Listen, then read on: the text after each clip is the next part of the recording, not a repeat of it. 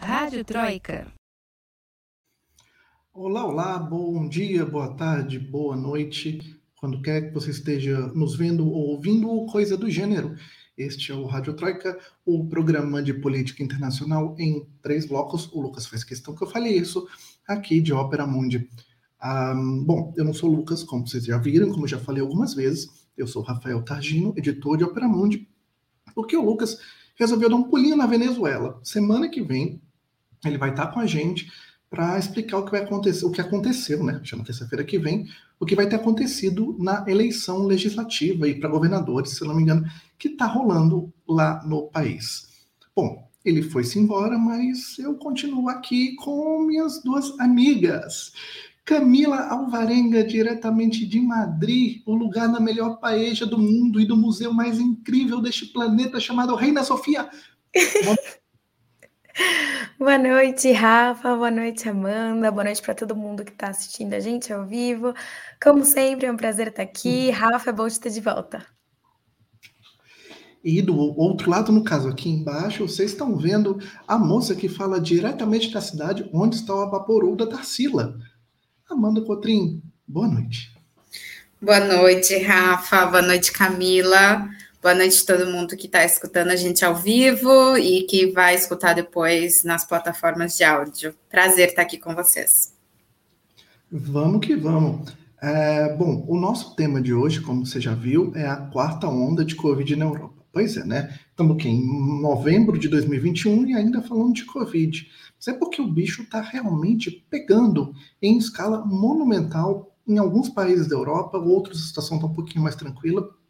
E a gente quer usar essa experiência para poder discutir também o que vai acontecer aqui com a gente, que, olha só, somos um modelo de vacinação para o mundo. Antes disso, porque isso vai ser no segundo bloco, a gente vai falar primeiro dos destaques das nossas correspondentes sobre os protestos ou não protestos que aconteceram em Cuba ou que não aconteceram em Cuba ontem e o resultado das eleições da Argentina que deram um calor no Alberto Fernandes. Camila, cuja gata, é gata, né Camila, que está atrás? É, é uma gata. Gato? A gata. Gata. Qual é o nome dela? Caipora. Qual é o nome da gata? Como? Caipora. Caipora? Ai, que lindo. Bom, Camila, é. Caipora, o que aconteceu em Cuba? Conta para nós. Pois é, o que não aconteceu em Cuba, na verdade, né, Rafa? É, tinha uma série de atos programados para segunda-feira em Havana e outras seis regiões do país, organizados pelas mesmas entidades que convocaram aquelas manifestações lá de julho, pedindo a liberação dos supostos presos políticos, né? Entre aspas. É, e aí o governo já tinha anunciado que essas mobilizações não estavam autorizadas, porque, segundo é, o governo, contava com financiamento internacional e, portanto, seria inconstitucional. É, o governo também tinha denunciado o uso do Twitter por parte de forças imperialistas, principalmente dos Estados Unidos, né, para tentar desestabilizar o país, estimulando é, protestos de cunho golpista, enfim. É, então, tinha toda ali uma preparação, havia policiais à paisana em praças e parques, por, por exemplo, com, como um esquema de segurança, mas, por sorte, flopou bonito, né? Houve relatos de pequenas aglomerações, mas nada relevante. É, o ministro das Relações Exteriores de Cuba, é, Bruno Rodrigues, afirmou que o protesto é, foi, é, entre aspas, uma operação fracassada, que se tentou articular dos Estados Unidos e que teve um fracasso retumbante, nas palavras dele. E lembrando que agora Cuba também abre para o turismo, né?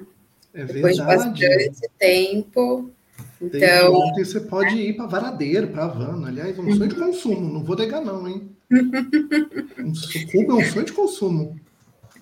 tanto político como turístico, mais, mais raiz, assim, né? Gente, aquelas praias devem ser uma coisa maravilhosa, né? Nossa, É, é. Enfim. E areia, a areia parece um talco de, Ah, de tão branquinho. ai, nossa. Bom, mas vamos voltar para o mundo real, porque, né? Enfim, as coisas não estão tão boas para a gente ficar na praia nesse momento. Amanda Cotrim, quer dizer que domingo teve eleição aí na terra argentines e não, não deu bom para o governo, né? Não deu bom, não deu muito bom, deu ruim. Como é que. Como foi? Como é que lê isso, né? É. porque tem essas duas leituras, né? É, o governo à frente de todos, né, que é o partido, a coligação, né, do presidente Alberto Fernandes, perdeu é, nas eleições gerais, né? Eleições essas que são legislativas, que é para deputado e para senador. É, por outro lado, apesar de ter perdido, recuperou na província de Buenos Aires alguns pontos que as primárias lá em setembro davam como perdidas. Então, isso, para o Frente de Todos, foi considerado um saldo positivo, ou seja, perdeu, mas não foi de lavada, como se esperava pelas primárias. Né? As primárias foram as eleições que aconteceram em setembro, que nada mais são que, além de um termômetro para saber como as eleições oficiais vão acontecer, também é, servem para indicar os candidatos que vão disputar a, a, eleição oficial, que no caso agora foi dia 14 de novembro. É, o Frente de Todos, apesar de ter perdido nas bancadas de, de deputados, manteve a maioria no Congresso. Isso também é considerado positivo pelo Frente de Todos. Agora, um dado que é considerado negativo e reconhecidamente negativo é as cadeiras no Senado, né? É, o governo ele tinha 41 cadeiras e ficou com 35. E o Juntos por El Câmbio, que é Juntos pela Mudança, que é a frente de oposição mais forte, é, saiu vencedora no Senado, né? E o dado importante que se, se falou muito é que foi a primeira vez desde a rede redemocratização aqui na Argentina, que o peronismo fica sem a maioria no Senado. Isso é um dado importante, principalmente porque a Cristina Kirchner, que é a vice-presidente, ela também é presidente do Senado. Então, ela ter que fazer política agora numa maioria que não é, é amiga, digamos assim, vai exigir um jogo de cintura. E se a gente pensar na postura política dela, na personalidade, ela não é uma pessoa de conciliações, digamos assim. Ela, ela é, inclusive, muito admirada por ter uma personalidade forte. Então, a gente não sabe ainda como que vai ser esse jogo no Senado, que é uma casa importante para aprovar os projetos do Executivo. Lembrando, inclusive, só uma informação assim que eu acho bem relevante, é que o, o Senado, com a maioria era governista, foi possível aprovar a lei de legalização do aborto aqui na Argentina. E aí, pensando assim, num contexto de agora, será que daria? Né? Então, eu acho que é uma, é uma perda realmente, mas que uh, também jogou, é, digamos, energizou é, o Frente de Todos, né, é, colocou o governo também para fazer uma autocrítica, para reconhecer é, uma certa insatisfação, digamos assim, mas também é, fez com que o Alberto Fernandes depois fosse a público, é, depois da, logo depois né, dos resultados, ele se pronunciou e ele reconheceu a crise econômica, enfatizou bastante que foi uma crise econômica principalmente herdada pelo ex-presidente Maurício Macri. Ele também enfatizou a questão da pandemia, que ele também deu um grande azar né, de, de, de começar a governar e já pegar uma pandemia, a alta da inflação. E ele prometeu mudar radicalmente, ele usou esse termo, uma mudança radical nas atitudes do governo nos próximo, nas próximas semanas, né? Ele reiterou as consequências catastróficas da dívida adquirida pelo Macri junto ao FMI, falando inclusive que é, os efeitos disso serão sentidos por gerações, assim, né? E prometeu incentivar a produção, o consumo interno, aumentar os salários, investir na saúde, na educação pública. O Fernandes ele tem uma postura bastante interessante porque ele é o, o estadista, assim, ele tem um discurso de um, de um Estado forte, assim, intervencionista mesmo. E ele é coerente com isso, apesar de ter algumas falhas em outros aspectos. Mas, de modo geral, então, as eleições, o resultado né, das eleições são lidas como pela oposição como uma derrota do governo e pelo governo como uma derrota, pero no, no tanto. não mucho. E, e, uma, e uma, um ponto importante que eu, que eu achei relevante disso foi a, a figura do Macri, que ficou totalmente de escanteio, assim. Teve, no final, né, quando já estava é, a apuração feita, eles fizeram um comício, frente, o Juntos por Ele Câmbio, e o Macri ele não se pronunciou, ele nem foi convidado a falar no palco, assim. Que mostra também que a oposição já está meio que querendo isolar ele, porque a imagem dele está super desgastada, ele tem aí o nome envolvido em escândalos de espionagem, depoimento na justiça. Então, o Juntos por Ele Câmbio tampouco quer estar tá muito perto do Macri, assim. E, e, por outro lado, Larreta, que é o prefeito de Buenos Aires, fechou o pronunciamento dele, e, enfim, também aí é muito cotado como sendo o candidato da oposição para disputar as eleições daqui a dois anos. Verdade, pois é, já é o pós-Macri, né? Com gente que o próprio Macri criou, né? O, o Larreta ele era secretário do Macri em Buenos Aires antes de virar prefeito, né? Uma última dúvida, Amanda. Agora que as fronteiras estão abertas, o dólar aí enlouqueceu, né? Assim, eu sei que falar que o dólar enlouqueceu na Argentina é uma coisa que a gente fala a cada seis meses, mas acho que muito por conta dessa eleição o negócio desandou, né? Desandou, inclusive o governo é, tentou, né? Tá tentando com a política de congelamento de preços, que é uma ação emergencial de três meses principalmente em produtos de mercado e remédios também. Mas o dólar, por exemplo, ele, o dólar blue, né, que eles chamam que é o dólar informal, que bem ou mal é o que as pessoas compram, chegou a 200, né, que é uma desvalorização do peso gritante. Inclusive o governo, o Banco Central, anunciou que justamente falando aí do turismo, né, que eles queriam criar uma conta bancária exclusiva para o turista, e aí a cotação não estaria entre o informal e, o, e o oficial, que é uma forma de tentar conseguir que o estrangeiro cambie oficialmente, mas tendo um pouco mais de vantagem, porque em relação ao câmbio oficial é uma diferença de 100 vezes, assim, a diferença. É bem complicado. É, bom, a economia da Argentina é aquela coisa, né? a economia no mundo funciona toda igual, com duas exceções: Japão e Argentina. É desse jeito, mas bom. Dando os informes agora, a gente vai para um intervalinho de 30 segundos, que é um tempo de tomar uma aguinha, para voltar e falar dessa quarta onda de Covid na Europa. E sim, as vacinas funcionam, mas a gente vai explicar o que está acontecendo, tá? É 30 segundos, beber uma água e já voltar, hein? Rádio Troika. Você já fez uma assinatura solidária de Opera Mundi? Com 70 centavos por dia, você ajuda a imprensa independente e combativa. Acesse www.operamundi.com.br/apoio.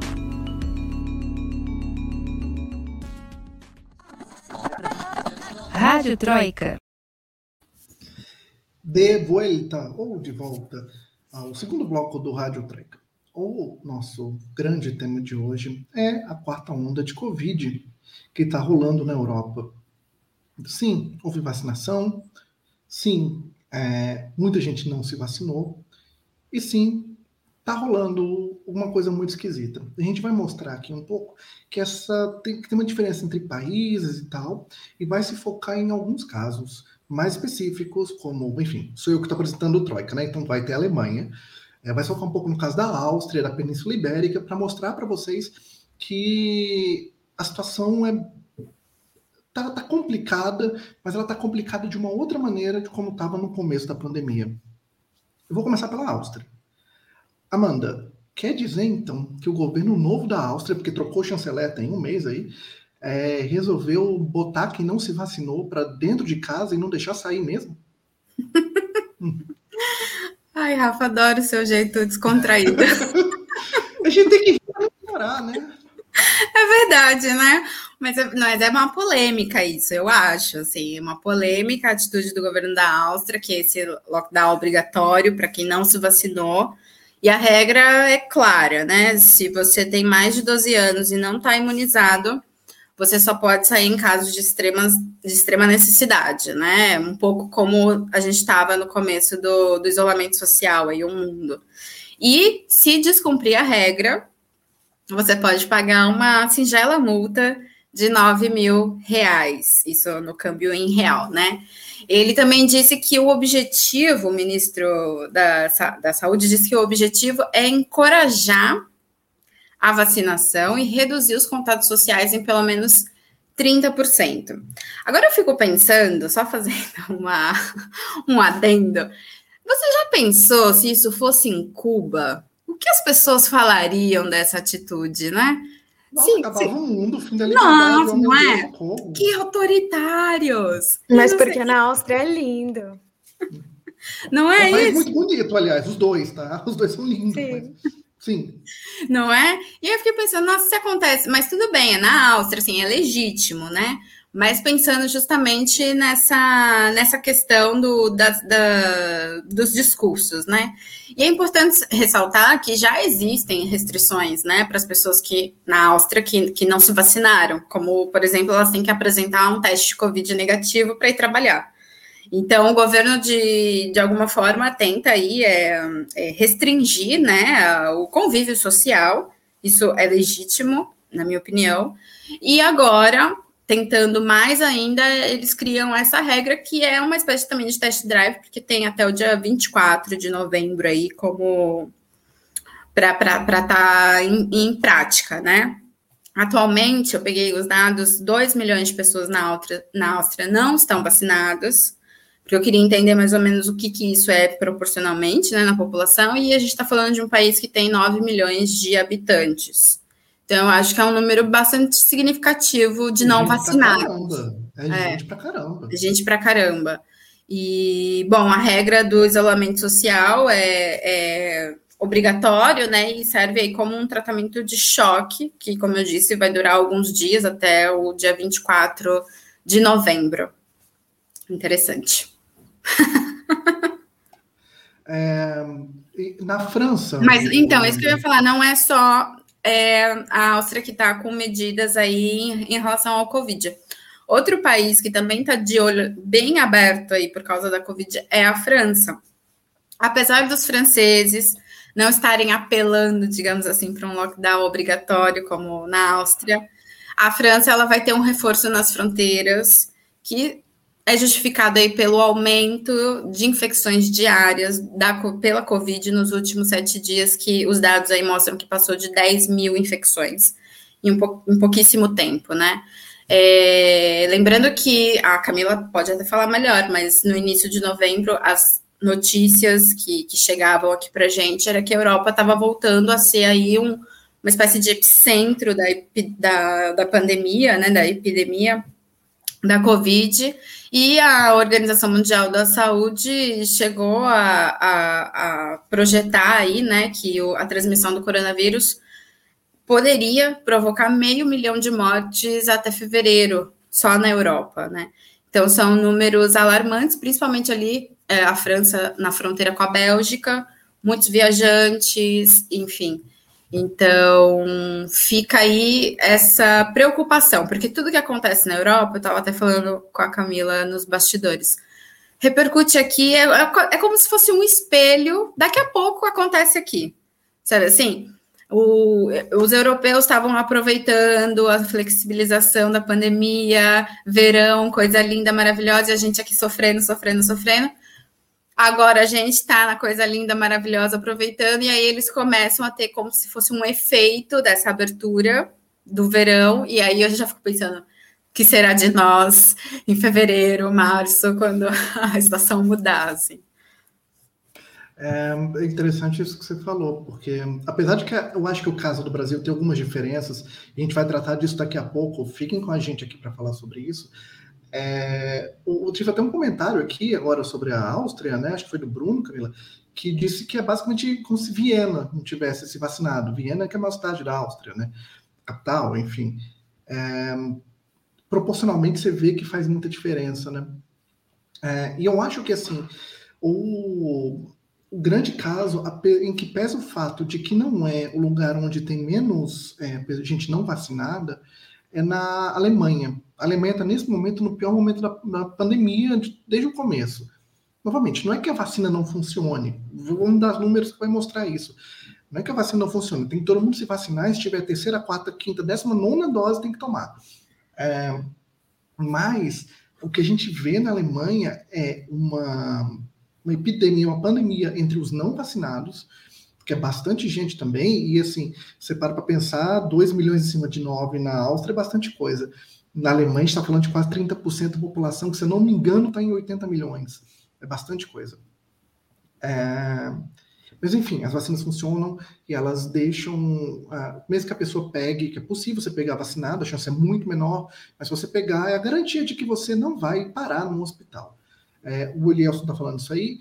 Sim, é possível pegar, mas o, os casos de pessoas vacinadas que param no hospital, mesmo depois desse tempo que, né, que se diz que a imunidade começa a baixar, é ínfimo perto da, de quem não está vacinado. No caso da Alemanha, por exemplo, como eu disse, tá com estão no pior momento da pandemia para eles. A média de sete dias está em 38 mil casos, 38.240. Peguei esse número pouco antes de a gente entrar no ar. Na segunda onda da pandemia, que Camila pode me ajudar aí, é... Chicaímos, estão todos aí? Estão todos aí, ótimo. É, na segunda onda, que eu acho que foi no final do ano, a, a, o pico foi de Tava 25 30... mil casos. Ah, eu vi 34 mil na segunda onda, que ainda é inferior ao que você tinha acabado de falar. Isso é a média, né? Isso dá é a, média, média, média, de casos. E agora a média mais alta foi de on, hoje, na verdade, que são 38 mil. É interessante ver que as mortes realmente não acompanham, o que mostra, o que demonstra que vacina funciona. Porque o que acontece? Você tem menos gente indo para o hospital, quem mais está indo é gente que não foi vacinada. e menos mortes. Número, com menos mortes. Você pega o número de incidência, que eu já vou entrar nisso, você vê que a diferença é grande. Agora, por exemplo, no dia 16, a média móvel de mortes é 154. Na segunda onda da Alemanha, foi 891. Então, assim, tem uma diferença gritante, né? E a Alemanha, ela faz uma conta a partir de incidência. Até preparei né, um, um, gráfico para mostrar para vocês, porque afinal de contas o programa não é meu, mas eu venho aqui, toco o terror e faço o que eu quiser, né? Vamos lá, vou mostrar para vocês aqui um gráfico que, para quem está ouvindo, eu vou ler ele para vocês entenderem. A incidência é calculada a partir de infecções por 100 mil habitantes. Dá uma olhada nisso. A Alemanha, nesse momento, tem 322 casos para cada 100 mil habitantes. Quem está vendo pode ver que, de longe, não é o pior caso da Europa. Na Eslovênia, você tem 1.087 casos por 100 mil habitantes. Na Croácia, 917. Na Áustria, que a gente estava falando agora, 895. Assim, é é o dobro da Alemanha, quase o triplo, né? O Reino Unido tem 404. A Espanha, onde a Camila está, tem 53. Ah, mas está desatualizado tá esse aí de, da Espanha. Ah, é? Já subiu Depois de atualiza, subiu. Ai, que ótimo. É, e no Brasil, vocês estão vendo que está 35, né? A gente está numa fase um pouco mais de controle da pandemia aqui. E esses números da Alemanha, eles mudam de acordo com a categoria de pessoas. Então, por exemplo, se você não está vacinado, esse número ele não é 300. Esse número ele vai chegar perto de mil. Se você está vacinado, esse número é 70, 60 de dados li esse final de semana. É claro que esse número aqui não é uma média entre esses dois, porque né, a gente é de humanas, mas a gente sabe fazer conta. Mas é de pegar em relação à população do país em diferentes estados. E eu tenho mais dados interessantes. Você vê que na Alemanha a gente tem 67,6% da população vacinada, completamente vacinada, com uma dose no caso da Janssen ou duas no caso das outras. Lá na Alemanha rola uh, Janssen, Moderna e AstraZeneca e Pfizer. Né? Uh, e existe diferença entre os estados, assim. Você vê que os estados onde está tendo maior incidência, que o número está maior, é, são os estados que têm menos vacinação. Como, por exemplo, um estado que eu falei da última vez que eu apareci nesse portentoso programa, a Saxônia, que está com 57% vacinados com duas doses. A Baviera, que é logo embaixo, está com 65% vocês pegarem a gente que começou depois da campanha e que tem um prazo maior entre as doses de três meses, tinha, né? Três meses aqui no Brasil, a gente está com 60% das pessoas com duas doses. E, e, a nossa vacinação continua avançando. Na Alemanha, ela virou uma reta, assim, né? ela faliu, basicamente. Eu não sei como é na Espanha, Camila acho que pode até dizer para a gente depois como é que é, mas na Alemanha existe uma regra de sigla, assim, que é a 2G e a 3G, que cada lugar, cada estado define. O que é a regra 3G? É, só pode entrar em determinado lugar a pessoa que tiver ou curada de uma infecção por Covid, ou vacinada, ou testada. É porque as palavras vacinado, testado e, e curado são todas com G, em alemão. E daí a ideia, em vários lugares, é inclusive baixar isso para uma regra 2G, que é só quem está vacinado e testado, é, e vacinado e curado da doença. Não aceitar mais teste, porque os testes, enfim, eles não nem sempre são tão confiáveis assim. Camilinha, aí na Espanha e em Portugal, que está do seu ladinho, como é que é? Bom, é, vamos lá. É importante também a gente falar, antes de mais nada, que é, a vacinação, a diminuição de casos também são muito importantes para é, impedir o colapso do sistema de saúde, né? E, e, poder garantir que quem acaba indo para o hospital pode receber um tratamento melhor e sobreviver, né? Então, assim, é, apenas esse pequeno comentário. É, bom, e Camila, Espanha... mais uma coisa, aproveitar, hum. só uma coisa que eu esqueci de falar é que o governo da Alemanha, esse que está saindo, a tia Merkel, hum. já está prevendo em alguns estados uma afluência gigantesca de pessoas precisando de cama de hospital, precisando de leito, é. já a partir de dezembro. Em um dos estados que tem uma vacinação muito baixa também, na Turíngia, a expectativa é que daqui para dezembro, 15 dias aqui, tá? Triplique o número de pessoas internadas. Esse é o estado da coisa. Pois é, e a Alemanha, né, se a gente for pegar em outros momentos da pandemia, por causa da estrutura, também recebeu pessoas de outros países, né? Recebeu muita gente da Bélgica, por exemplo. É, então, assim, é complicado a Alemanha estar tá passando por isso, porque é um país que dá uma estrutura e ajuda vários outros países. Então, se o bicho pegar em volta da Alemanha e pegar de... o bicho pegar dentro da Alemanha, vai, vai ficar difícil para toda a região ali que faz fronteira com a Alemanha, não só para a Alemanha. Mas, enfim, é, aqui na Espanha, a situação tá, tá voltando a piorar devagarzinho. A gente espera que não continue, é, não continue assim. É, você mesmo mostrou ali a tabelinha de 53 é, da incidência de casos, né? 53 casos por 100 mil habitantes, e já não tá assim, né? São 88 casos por 100 mil habitantes, com uma média de 27 mortes por dia. Até agora, a Espanha totaliza mais de 87.700 mortos desde o começo da pandemia. É, mas, né, essa, essa taxa de incidência ainda é bastante abaixo de muitos países europeus, como a gente viu, né, até porque a Espanha é o segundo país com maior taxa de vacinação, 79,1% da população já recebeu a pauta completa, que a gente chama, né, que é ou as duas doses, ou uma dose, no caso da Johnson, ou uma dose para pessoas que já passaram é, a Covid, como eu. É, 90,6% da população recebeu pelo menos uma das duas doses obrigatórias. É, então, isso significa, na prática, que apesar dos casos estarem aumentando, o sistema de saúde espanhol tem dado conta de absorver os casos graves. É, de qualquer forma, é, eu sinto que os governos, e assim, agora eu vou detalhar da Espanha, mas em Portugal também vai acontecer, e na Áustria está acontecendo com assim, conforme a gente viu é, o que a Amanda falou, é, eu, eu, sinto que os governos estão reagindo mais rápido, porque ninguém quer pagar para ver, né? A Áustria está com um trauma gigante, porque a Áustria, no começo da pandemia, estava estava bem melhor do que o resto da Europa e de repente a Áustria teve assim um pico de casos e passou por um momento horrível na pandemia, então eu acho que eles não querem é, passar por isso de novo.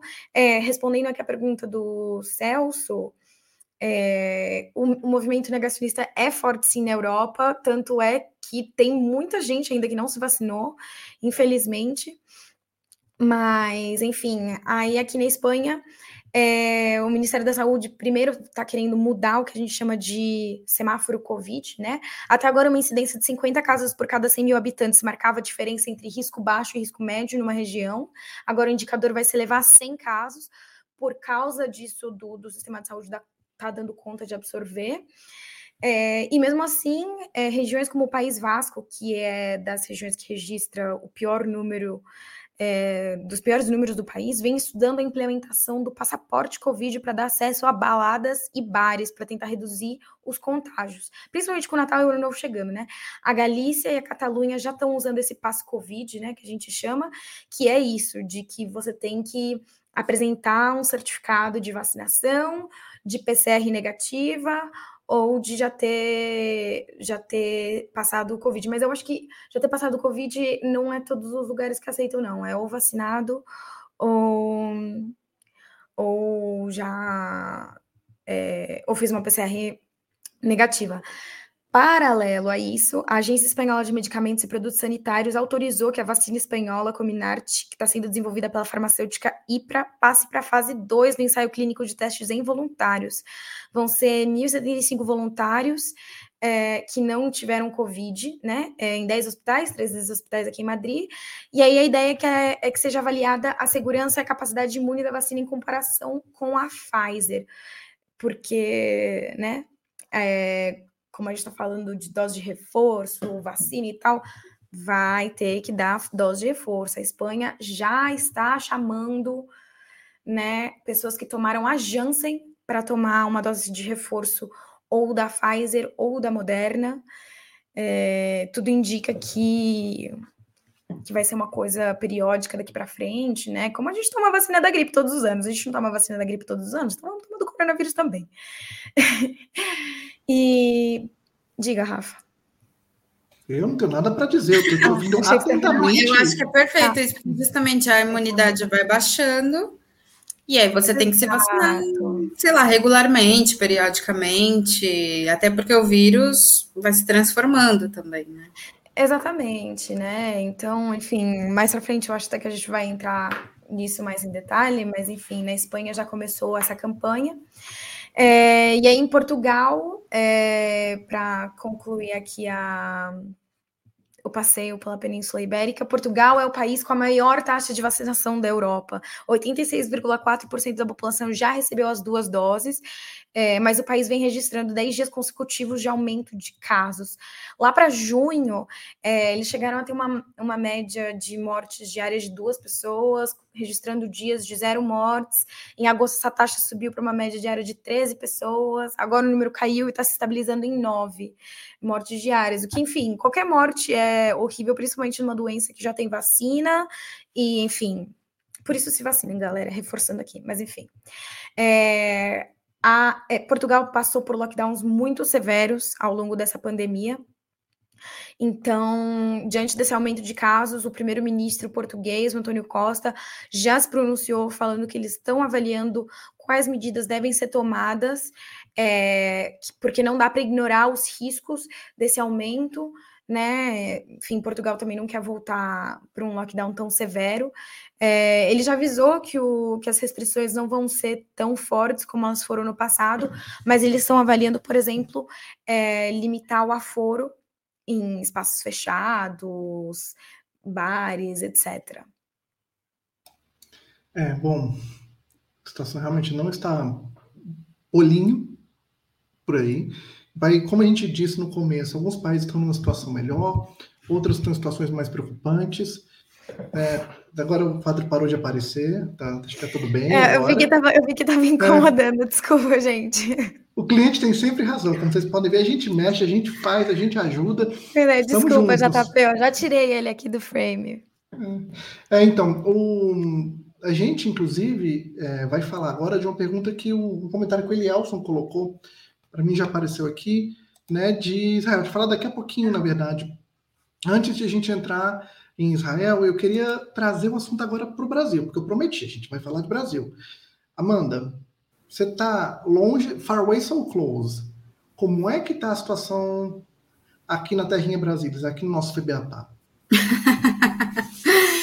É, Brasil, muito parecido também aqui com a Argentina, na questão do, dos números, né? Apesar de estarmos falando de populações muito diferentes em quantidade, em ocupação de território.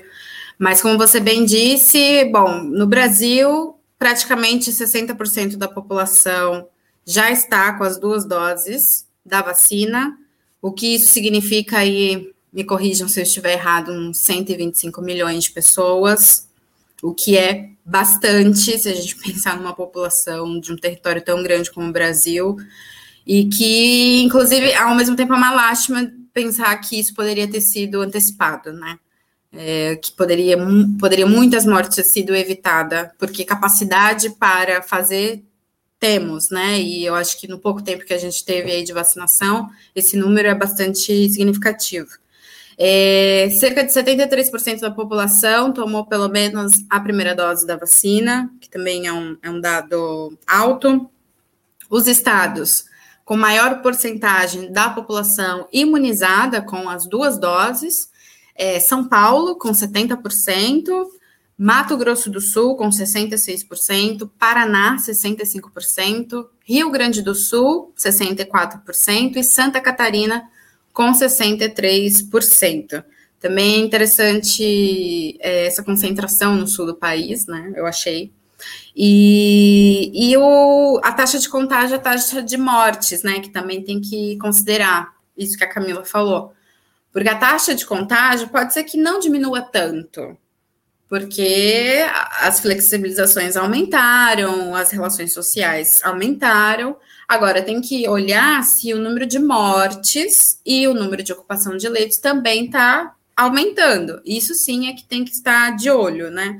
A Reuters tinha feito uma, uma pesquisa com alguns países da América Latina e mostrava que, mas claro, proporcionalmente, óbvio que o Brasil ia estar nesse ranking pela quantidade também de pessoas mas mostrava aí que a quantidade de contágios, não de morte, no Brasil ainda era alta, junto com o México, e agora eu não me lembro os outros países, mas também pensando, o México é, é grande em território, grande em população, e não amenizando, mas querendo dizer que é possível ler os dados a partir também dessa perspectiva, né? Já que a gente já tem vacina e já tem um avanço na vacinação, né? Agora, um dado importante é que o, ministro né, da Saúde do Brasil anunciou hoje, hoje é, a dose de reforço para todas as pessoas adultas que já tomaram as outras doses da vacina. Ele está considerando aí pessoas adultas maiores de 18 anos. E no anúncio dele, ele também disse que, haver, que agora não vai ser mais preciso seis meses entre a segunda e a terceira dose, senão cinco meses. Então, também teve aí é, essa redução no período né, entre uma vacina e outra. É, apesar de ser um anúncio positivo, a Anvisa se pronunciou imediatamente, é, eles emitiram uma nota oficial dizendo que não foi, ela não foi consultada, a agência não foi consultada sobre a terceira dose em adultos, já que a terceira dose está sendo dada apenas para pessoas idosas e profissionais da saúde, né? E que isso não, não, não ela não, não, não tá sabendo disso, a agência não está sabendo disso, até porque a única empresa, segundo a Anvisa, que estaria apta a aplicar essa dose de reforço é a Pfizer. Então, em teoria, a terceira dose ela não pode começar até que as outras, em teoria não, em teoria e na prática, né? A, a terceira dose não pode começar até que as outras fabricantes dos imunizantes envia os dados para a Anvisa e só depois pode ocorrer a aprovação da aplicação da dose de reforço, né? O que eu achei assim, uma precipitação em partes do ministro em fazer esse anúncio, mas algo que politicamente importante e algo que vai acontecer, mas ele super se adiantou em relação a isso e aí a Anvisa já se se pronunciou dizendo calma lá, vamos vamos devagar, porque a gente precisa primeiro aprovar os dados, né, das fabricantes dos imunizantes, para depois disponibilizar essa terceira dose para os adultos, pessoas maiores de 18 anos. Ah, o Júlio fez uma pergunta aqui. É, é. Se está havendo favorecimento de alguns estados em relação à disponibilidade de campanhas de vacinação. Júlio, é, acho que a resposta para essa pergunta é não sabemos exatamente. É, existe um plano de vacinação nacional, que também está meio capenga, vamos combinar, tá? Uhum. Meio cada um por si, Deus por todos. É, no começo, a, havia, parecia que havia alguma coisa, o Dória reclamou bastante, chegou a entrar na justiça contra o Ministério da Saúde, eu lembro disso, mas depois a coisa parece que normalizou, assim. É, então, assim, eu acho que a gente dá uma resposta definitiva para isso, pelo menos eu não tenho. Não sei se as meninas tem uma comparação então, diferente da minha. Na, eu li uma, uma reportagem da BBC de faz um tempo, é, desse ano, mas enfim, é, falando que parecia que especialistas que estavam que não quiseram se identificar, que estavam trabalhando com isso, com o PNI, né, que é o Programa Nacional e tal, estava é, rolando talvez uma preferência por, por causa das características populacionais do Norte, enfim, talvez do governo federal, porque o Norte, enfim, uma coisa política. E tem outro dado importante, que é em regiões é, do norte do país, tipo, sei lá, Acre, Roraima, Amapá, tem muitos menos médicos para aplicar as vacinas. É, também vamos lembrar que muitas regiões se beneficiavam do lindo programa Mais Médicos, que foi. Então, assim, é, não tem. Né, mesmo, mesmo depois que as vacinas começaram a chegar a esses estados, é, não, não, não tem quem aplique as vacinas, em muitos casos, né? Não tem profissionais suficientes para aplicar com a rapidez necessária. É, então, tem, tem esse lado da moeda também. Camilinha, é, e a gente vai falar de Israel, né? Eu prometi, eu também tô, tudo que eu estou prometendo aqui, eu estou cumprindo. Sim? A gente vai falar de Israel. Israel já começou a aplicar essa terceira dose há muito mais tempo que a gente e já tem efeitos, né? Me parece que o negócio andou bem lá, né? E como é que vai ser aqui? Assim, pois que dá é. pra gente pensar? Pois é, é, então. É... Israel começou a aplicar a dose de reforço lá em por volta de setembro, é, bom, em outubro, né? quando viu o país atingir seu recorde de casos em setembro com a chegada da variante Delta. É, e os resultados, sim, foram perceptíveis. Se você olha, eu vi uns gráficos, meu Deus do céu, é inacreditável. Você pega o dia 9 de outubro, que foi o dia que o país atingiu seu recorde de infecções em um dia, né? 11.349, e compara com exatamente, bom, exatamente, um mês depois, né? O dia 10 de novembro. O número já tinha caído para menos de mil infecções em um dia. Então, assim, é, mas teve outras medidas também que, que, que foram feitas junto com a vacinação, tá? Então é importante dizer que a vacina é importante, mas tem outras coisas que também são importantes. Israel implementou o tal do passe verde, que é o que a Espanha tem, vem estudando, né? Que eu falei, o passe Covid, que a Áustria está começando a fazer com esse meio que lockdown. É, no caso de Israel, só permitia entrada em estabelecimentos de quem já tinha tomado é, duas ou três doses. Então, assim tem um tempo para você poder tomar a terceira dose a partir depois que você tomou a segunda, né? Então, assim, se você já estava no tempo de tomar a terceira dose, mas não tomou, você perde o passe verde. Se você ainda não está nesse momento, se você tomou a segunda dose faz pouco tempo, sei lá, você tem o passe verde. Né? E quem não tem o passe verde pode conseguir um passe temporário de 24 horas fazendo um teste de antígeno. É, então, isso deu muito resultado, está servindo de inspiração para outros países, estão fazendo outros países acelerarem é, a aplicação da terceira dose, que nem eu falei aqui da Espanha, que a galera que tomou a Janssen está sendo chamada de novo. Os idosos, a, a, população idosa da Espanha já recebeu a terceira dose, né? Enfim, ainda tem gente se vacinando, porque, claro, tem gente negacionista, enfim, tem todo, uma série de outras questões, mas além da população idosa, né, o que eu falei, que quem tomou a Janssen já está está sendo chamado para tomar a terceira dose, e eu acho que, né, como a gente comentou, vai ser uma coisa periódica daqui para frente. No Brasil, enfim. É, é, legal essa coisa do de você poder entrar em alguns estabelecimentos apresentando pelo menos a carteira de vacinação, né? É, de uma dose que seja, assim. Uhum. Porque eu não sei, assim, não sei o que vocês pensam, mas eu sou super a favor disso, assim. É, principalmente espaços assim, tipo cinema, teatro, que estão voltando agora. Eu acho que é uma forma até de preservar é, as pessoas, né? Não sei. É, eu gosto da ideia, assim. Ao mesmo tempo, eu entendo que a gente no Brasil, isso é opinião, tá? Não fiz nenhuma apuração em relação a isso.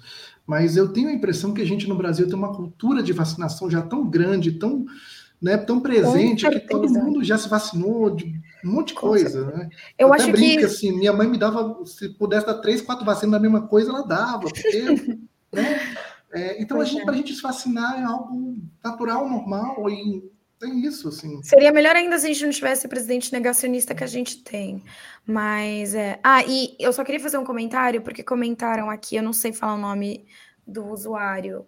Desculpa, ouvinte, eu não sei falar o nome dos Flat, Flat Earth.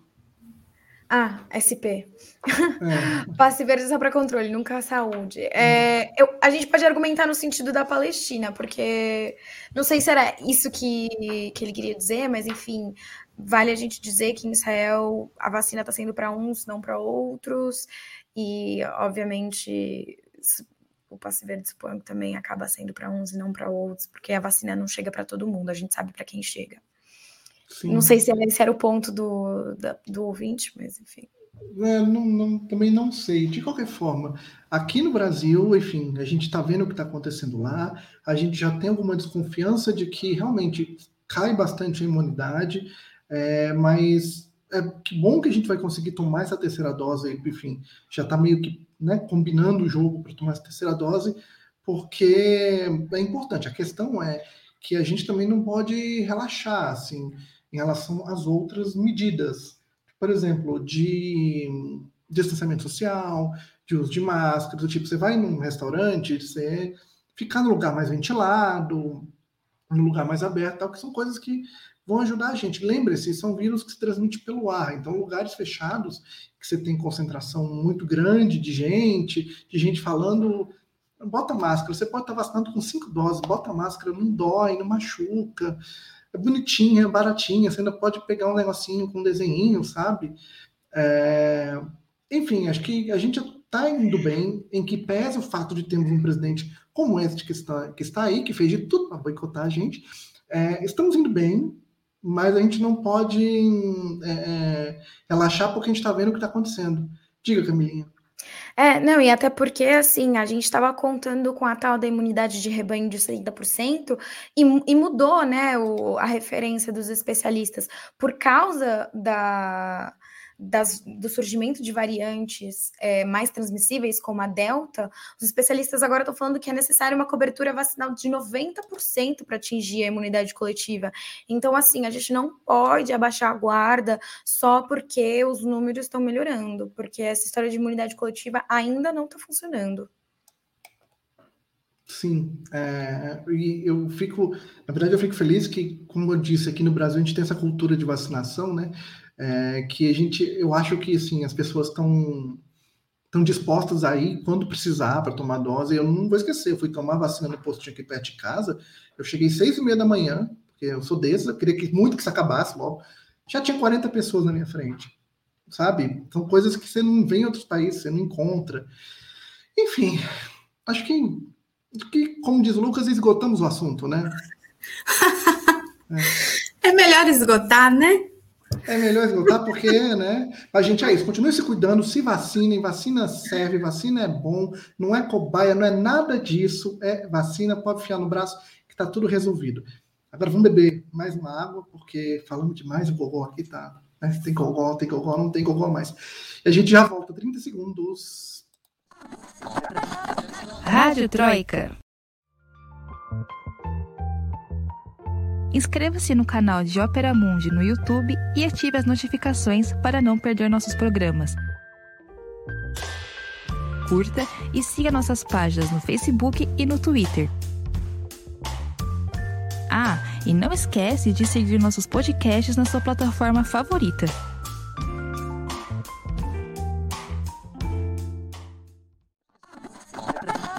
Rádio Troika. Estamos mais uma vez de volta. A gente queria parar de falar sobre o assunto vacina, mas pelo visto é um assunto que o nosso telespectador e o nosso ouvinte gosta muito. Eu queria botar um comentáriozinho aqui do JP, que é interessante. Ó. As sequelas que a Covid deixa nos sobreviventes curados são coisa séria, triste até trágica. Sim, é, você vê aquele número de recuperados. Gente, o que tem de gente que ficou com sequela, que ficou muito mal com isso, é, sei lá, é melhor não pegar, sabe? É, de qualquer forma. Enfim, só queria fazer mais esse comentário.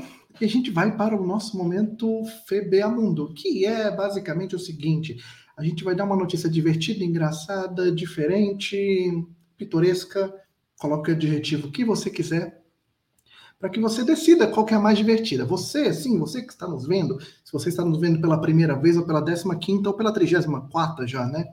É você que vai decidir. A gente vai dar nossa, nosso destaque do FBA Mundo Você vai dizer, ah, esse é legal, esse é legal, esse é legal. A gente vai fazer uma apuração bastante complexa, bastante bem feita, com urnas eletrônicas e tudo, porque a gente confia na urna eletrônica para ver quem vai ganhar o selinho do FBA Essa é a urna eletrônica da Camila, é uma cadernetinha com papel. Mas se você acredita, por favor, acreditem em mim. Eu falo a verdade.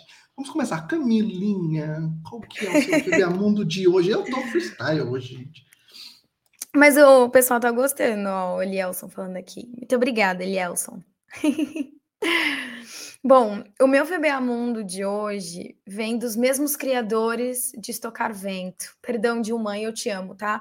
Mas, enfim, é, o Pablo Casado, líder do Partido Popular de centro-direita aqui da Espanha, disse que a energia elétrica a energia elétrica. A energia solar não é tão eficiente assim, porque às 8 horas da noite, quando há o pico de uso de energia aqui no inverno, não tem sol para abastecer as casas. A fala dele exatamente foi: às 8 horas da tarde, porque aqui 8 horas a gente, a gente é, considera a tarde. Né? Ele falou às 8 horas da tarde, não sei se vocês estavam por aqui, mas não havia possibilidade de emitir energia solar, basicamente porque era de noite. É uma questão de lógica. Então. É, olha. Eu acho que ele não sabe como funciona a energia amigos. solar. É, sei lá. Mas tudo bem. Lógico que o Twitter caiu matando nele, as redes sociais virou meme. A internet, gente, ela não deixa barato. E depois ele, ele, falou alguma coisa depois? Pediu desculpa? Falou, ele disse que realmente, mas ele, ele falou que ele estava certo, porque a energia solar produzida na Espanha realmente não dá conta de abastecer os olhos. Mas é lógico que não dá conta, porque a gente não tem painéis solares suficientes, não porque falta sol. Vamos fazer um sol só para Espanha, né? Sair pela tangente, né? Ele tentou, mas deu errado. E a galera falou: ah, ah, ah, não, querido, aqui não. A gente tem que fazer um sol só para Espanha, né? Um só para Barcelona, porque tá calor pra caramba lá, e outro para o resto da Espanha. Então, só exclusivo, aí vai dar certinho. Vai dar certinho. Bom, essa daí é o, é o, como é que é? O, é o, é o sol da meia-noite que não dá energia solar, né? Amanda Cotrim, o que, que você tem para nós hoje? Bom, eu estou ressignificando o FBA Mundo, porque eu estou trazendo uma notícia mais drástica, bizarra, do que propriamente engraçada impactante. É, o meu Febemundo da semana é o lixão de roupas no, em pleno deserto do Atacama, no Chile. Imagens assim impressionantes. Eu fiquei impactada a pauta da, da France Press. É, é simplesmente roupas que foram usadas em várias partes do mundo, pouco usadas, geralmente nessa moda descartável, né, dessas grandes lojas, que a gente sabe quais são, que inclusive trabalham com é, força de trabalho escrava, exploração de costureiras, de imigrantes, etc. Bom, o deserto do Atacama está totalmente é, coberto por essas roupas, né? Então é, é, muito chocante e a gente vê assim as contradições do capitalismo, porque uma coisa é você falar e, e as pessoas escutarem isso que eu estou dizendo. Outra coisa é quando elas veem as imagens. É surreal, assim, é, é, um, é um lixão mesmo que eles chamam, né? De roupas, e roupas boas que foram descartadas.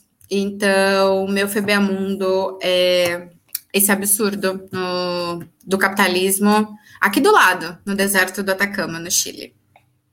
Como vocês podem ver, realmente um festival de besteiras que é só no mundo, porque para fazer esse tipo de coisa tem que ser ou muito idiota ou capitalista, né?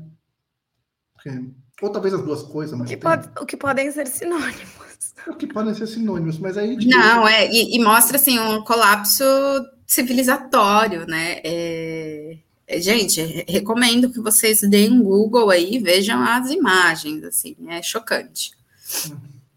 Bom, o meu Febeamundo ainda está meio que no tema comunismo, socialismo e tal. Eu falei o título da matéria, tá? Marx, Lenin e Ho Chi Minh participam do casamento do amigo Engels na Índia. O que aconteceu? Engels foi se casar. Só que não é o, o Friedrich Engels, né? É um cachorro. Não, é uma pessoa chamada Engels, que mora no estado governado por, por, comunistas na Índia, que é o estado de Kerala. E os amigos Marx, Lenin e Ho Chi Minh foram ao casamento de Engels lá em Kerala. As pessoas realmente se chamam Marx, Lenin e Ho Chi Minh. Adorei. Filhos de militantes amei. locais.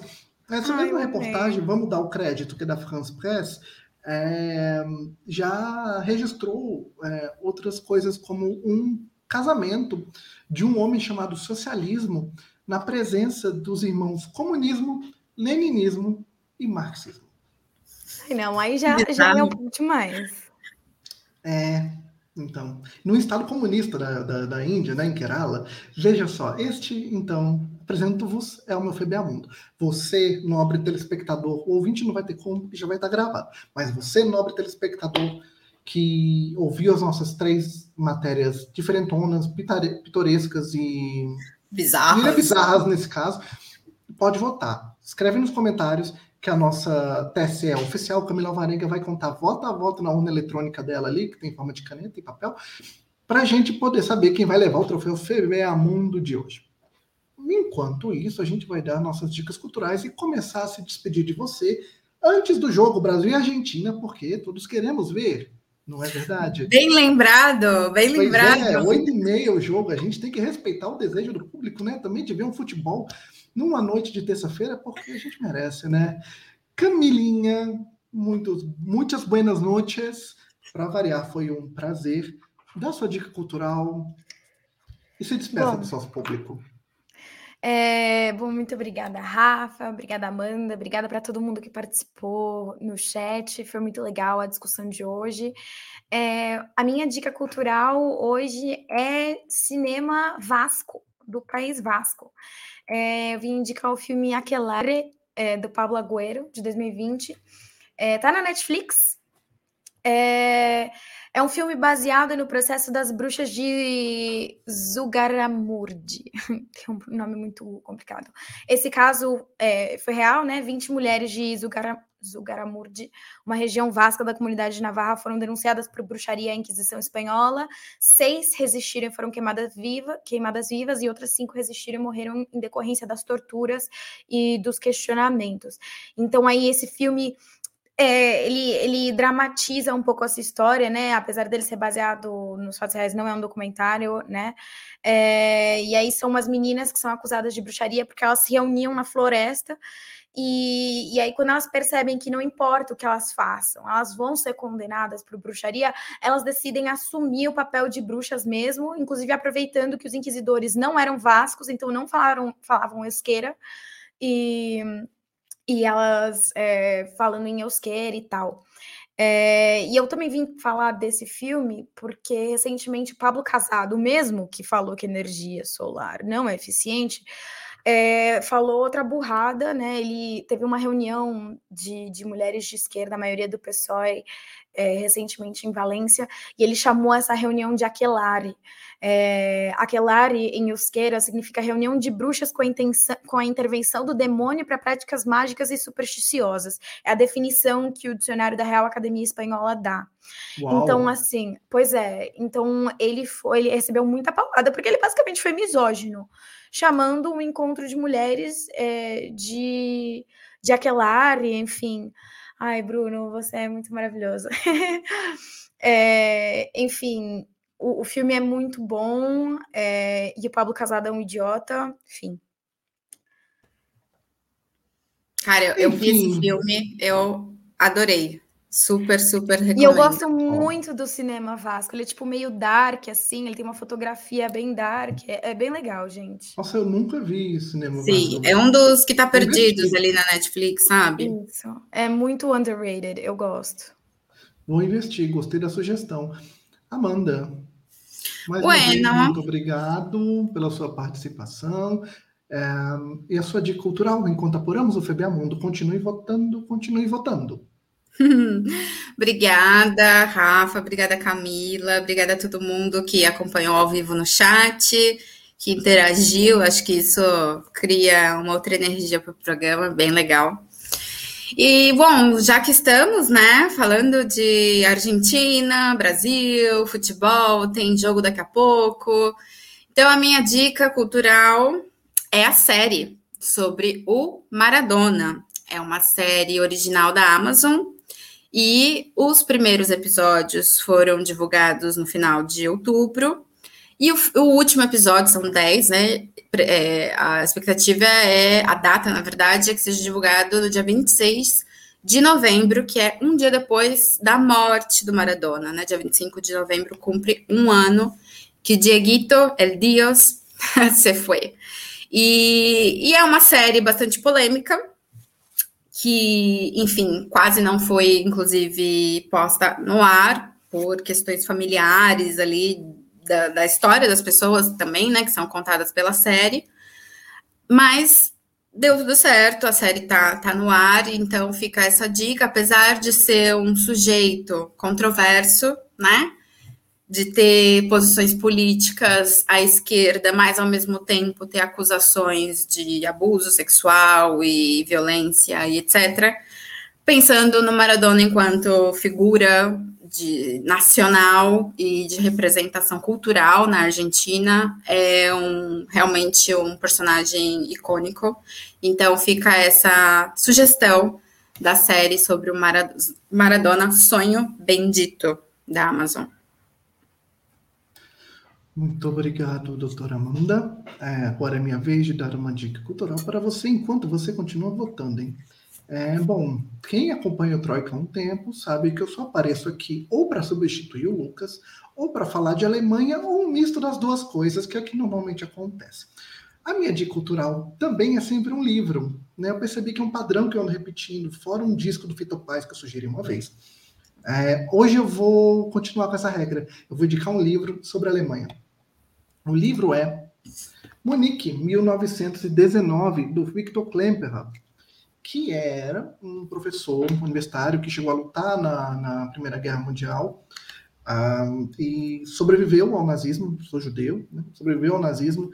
E aqui ele conta, faz um diário da Revolução Alemã de 19, ele vendo o negócio dentro de Munique, né, que é onde a zona toda acontecia, porque realmente aquilo foi uma zona por uns dias. É, a maneira como o Victor escreve é algo assim que eu tenho, sei lá, 15 anos de jornalismo, eu não consigo chegar perto, assim, é impressionante a maneira, sabe aquelas pessoas que sabem contar uma história bem escrita, assim, que você lê um texto até o final, é o Victor.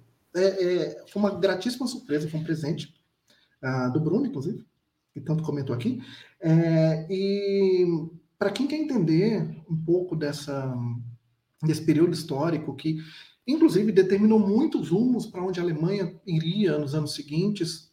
Recomendo, é da Carambaia. E o subtítulo desse livro é a melhor coisa do mundo. Munique, 1919, Diário da Revolução. É para rir e chorar ao mesmo tempo. Fica a dica. Ai, agora eu quero ler. Excelente. Gostei Como é o autor? Victor Klemperer. Com K, pessoal. Para quem está escutando, Victor Klemperer com K. Ele tem vários livros sensacionais. O livro, um dos mais famosos dele é o LTI, que é sobre a linguagem do terceiro Reich. Que ele escrevia, ele foi pegando assim, quais são as palavras que esses caras usam.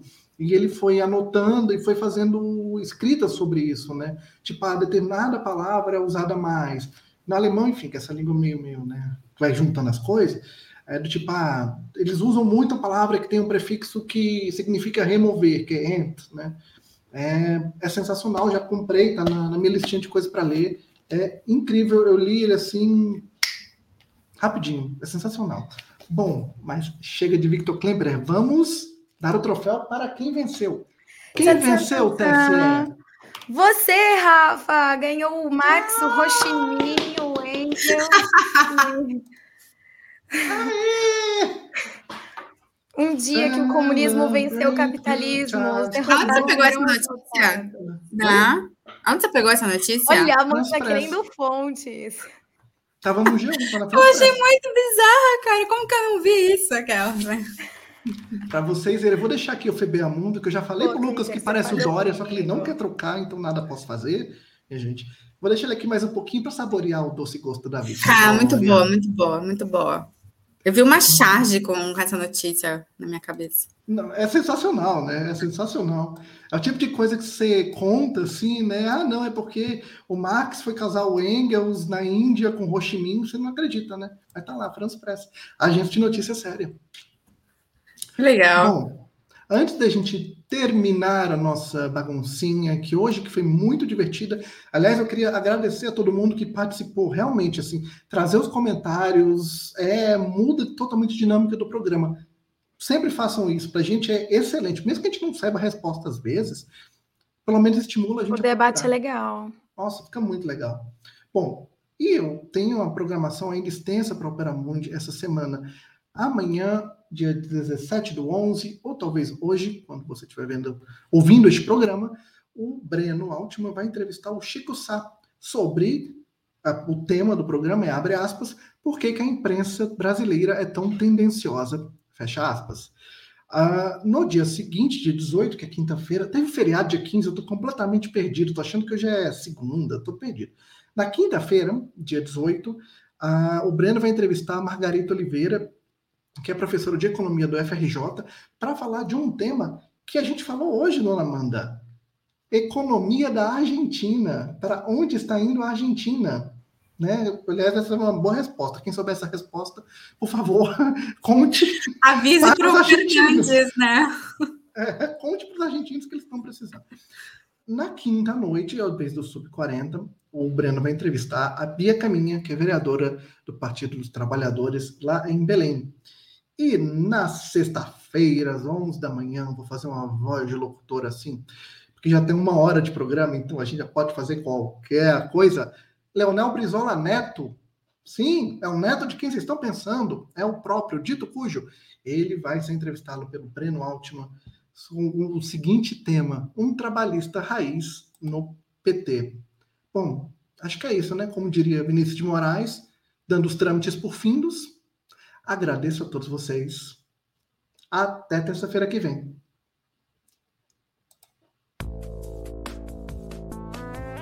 O podcast Rádio Troika tem idealização e apresentação de Lucas Stanislau.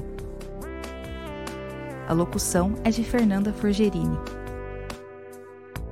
Supervisão de Haroldo Cerávulo Cereza e Rafael Targino.